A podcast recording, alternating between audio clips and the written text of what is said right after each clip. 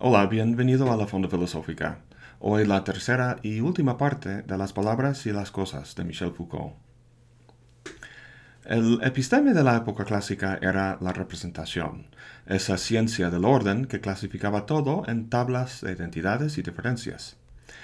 En la época moderna esto no desaparece. Los científicos siguen clasificando las cosas, pero lo epistémicamente relevante ahora no es tanto el orden como un factor temporal e histórico que se introduce en el discurso.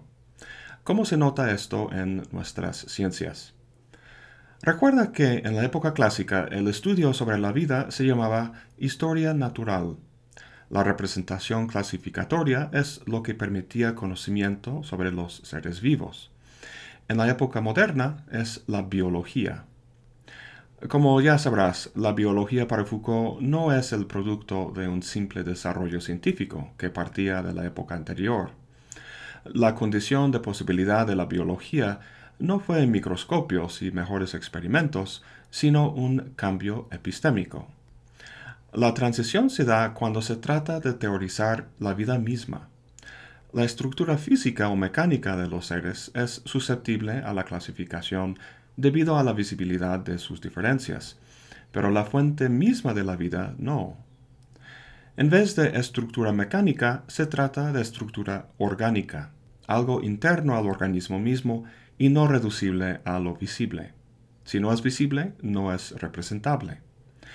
Como dice Foucault, lo que para el ojo clásico eran meramente diferencias yuxtapuestas con identidades, ahora tenían que ordenarse y concebirse sobre la base de una homogeneidad funcional que es su fundamento oculto. Este fundamento oculto es la vida misma, y así se pasa de estructura a función, cosa que no puede percibirse ni por tanto representarse. Pasamos ahora al estudio del trabajo. Antes se llamaba el análisis de riqueza, ahora economía política. ¿Qué hay de nuevo aquí? Pues recuerda que el énfasis sobre la temporalidad en la época moderna permitió que la vida orgánica apareciera como fenómeno, y por tanto tenemos la ciencia biológica. En la época clásica, la vida en este sentido no podía plantearse, debido a su episteme. De la misma manera, algo nuevo, que no podía plantearse en la época anterior, aparece ahora en la economía política, a saber, el fenómeno de la producción, específicamente el trabajo como proceso temporal. El episteme de la época clásica permitía que el valor se indicara, que se representara, pero no podía dar cuenta de su génesis, de por qué algo valía tanto y no más. La economía política de Marx es un ejemplo perfecto. Su teoría del valor como trabajo sí explica su origen, a saber, en un proceso de trabajo. Pero ese proceso no tiene una estructura visible que puede representarse en una tabla. En vez de ser un signo de riqueza, el valor es entendido como un producto de trabajo, por lo que su aparición como tema de investigación tenía que esperar a un cambio de episteme. Y como último, la gramática general de la época anterior cambia a la filología en la moderna.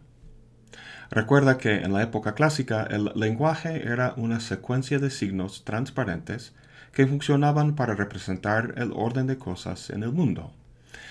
En la época moderna el lenguaje no deja de ser, no deja de ser representativo en este sentido, pero sí se vuelve mucho más complejo. Anteriormente, la gramática del lenguaje, el orden de sus elementos, simplemente reflejaba el orden de cosas en el mundo. Ese orden era su base. Pero en la modernidad, esa base, lo que determina tanto el sintaxis como el significado del lenguaje, es la inflexión. Esto se trata de cambios que se hacen a las palabras, como conjugaciones o declinaciones, para indicar tiempo, cantidad, género, etc. Esta característica es interna al lenguaje y debido a su desarrollo histórico hace que, la, gramática que lo estructura sea una totalidad que no puede representarse en una sencilla tabla de diferencias. Bueno, es muy interesante ver estas diferencias entre la época clásica y la moderna, pero seguramente te has preguntado, ¿por qué de repente la gente empieza a pensar así? que explica el cambio de una época a otra. Foucault no da ninguna respuesta, ya que semejante respuesta sería vertical, tendría que hacerse desde un marco teórico o episteme específico, cosa que la mentalidad arqueológica no permite. Foucault simplemente describe lo que a nivel epistémico une el conocimiento de una época dada. Pero lo que sí está claro es que con el colapso del episteme clásico, el hombre emerge como objeto de estudio. Aparecen lo que podemos llamar las ciencias humanas. El hombre como ser físico, un ser entre los demás seres, sí aparecía en las tablas de la época clásica. Era un objeto capaz de manejar representaciones, pero el orden de lo que representaba ya era dado por Dios. Una vez puesto en tela de juicio ese orden y su origen, el hombre, que antes era un objeto entre objetos, se convierte en un sujeto entre objetos, incluso con respecto a su propia existencia física. En la época moderna, lo que el sujeto trata de entender no es el orden de los objetos, sino la naturaleza de sí mismo como ordenador el hombre se convierte tanto en el sujeto como en el objeto de su propia comprensión. Ahora, esto no quiere decir que el lenguaje deje de representar, es solo que el problema al que se dirige el conocimiento es distinto. En la época moderna, el problema del conocimiento no es la naturaleza de las cosas, sino la condición de que haya cosas para el conocimiento es que antes la existencia de las cosas era natural, dada por Dios. Ahora el hombre es la fuente, no ontológicamente, sino epistemológicamente. Por tanto, aunque la representación de objetos sigue haciéndose, lo que se analiza no son los objetos, sino el fundamento de su representación, en qué medida son posibles y legítimas. Esta preocupación nace de manera profunda y sostenida en el pensamiento de Kant. En su revolución copernicana, el hombre deja de conformarse al mundo y el mundo se conforma a su manera de saber.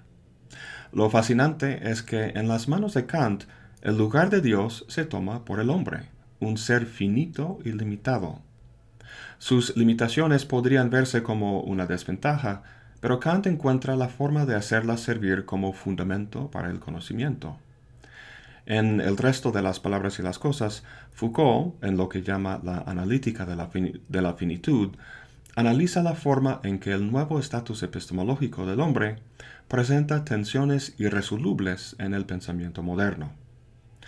La tensión básica consiste en que el hombre en la modernidad es el fundamento del conocimiento, pero finito a la vez.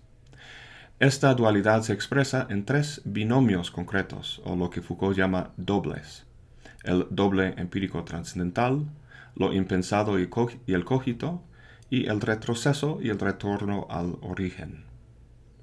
Las cualidades de este lado son lo que le hace divino al hombre, capaz de servir como fundamento para el conocimiento.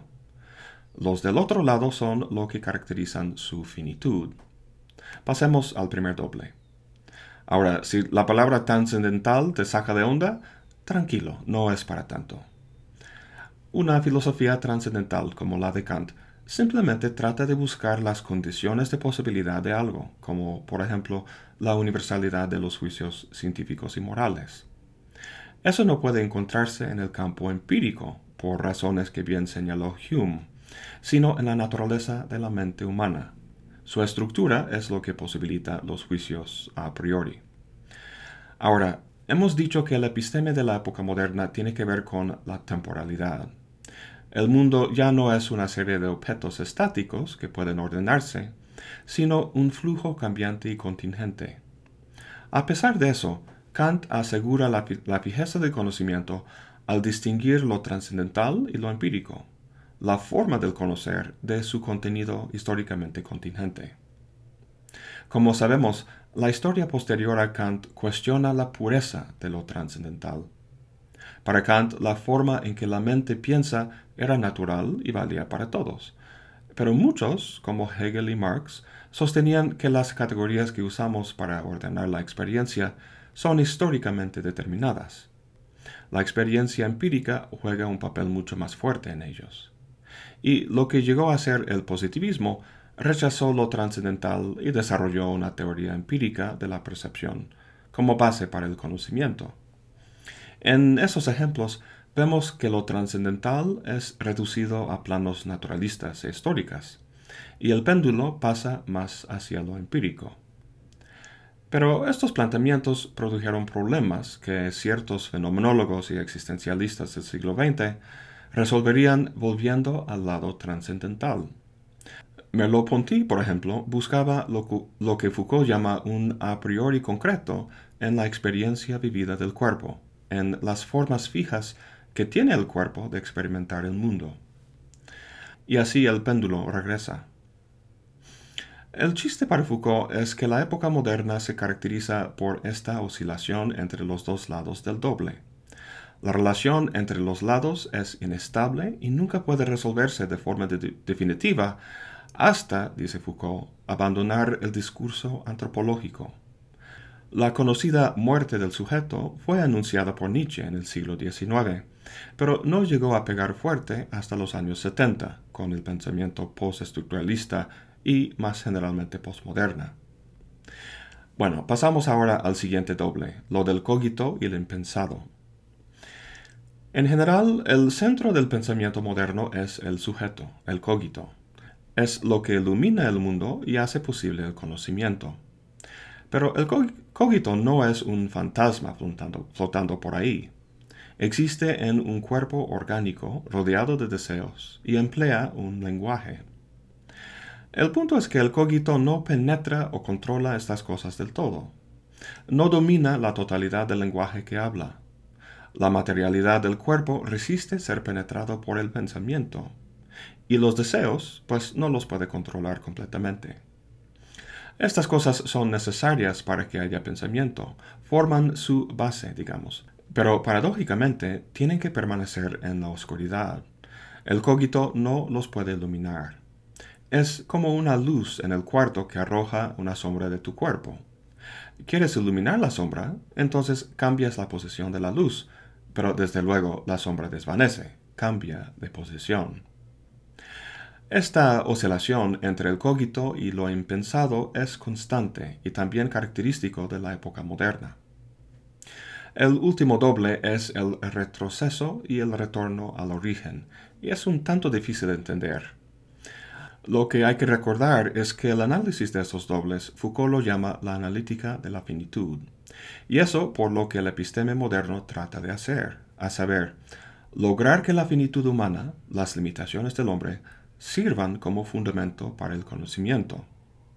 En el caso de este último doble, se trata de conocimiento de la historia y sus orígenes remotos, del hecho de que hubo un comienzo temporal de todo. Ahora, por lo que sabemos, los animales no tienen conciencia ni del pasado ni del futuro, sino viven, felizmente, en el presente.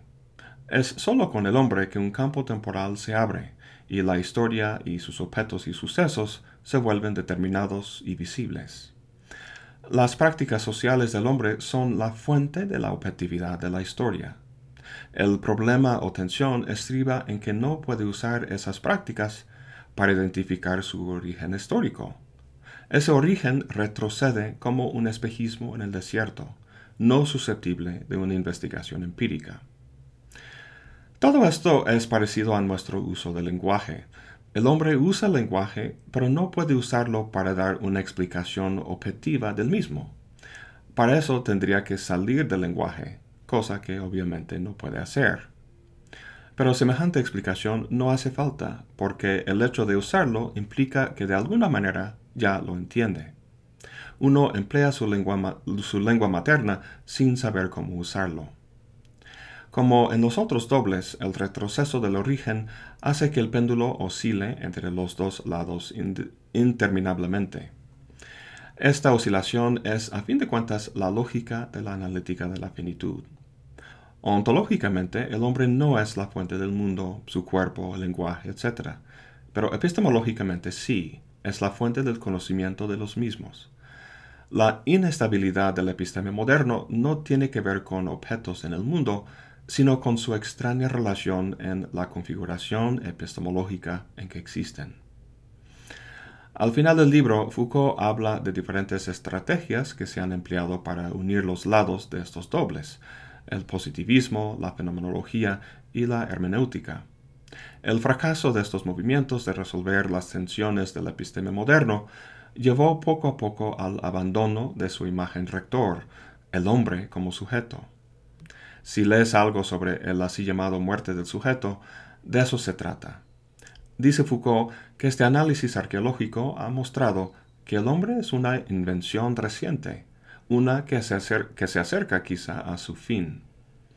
En una de las imágenes más llamativas del libro, dice que el hombre pronto será borrado, como una cara dibujada en la arena en el borde del mar.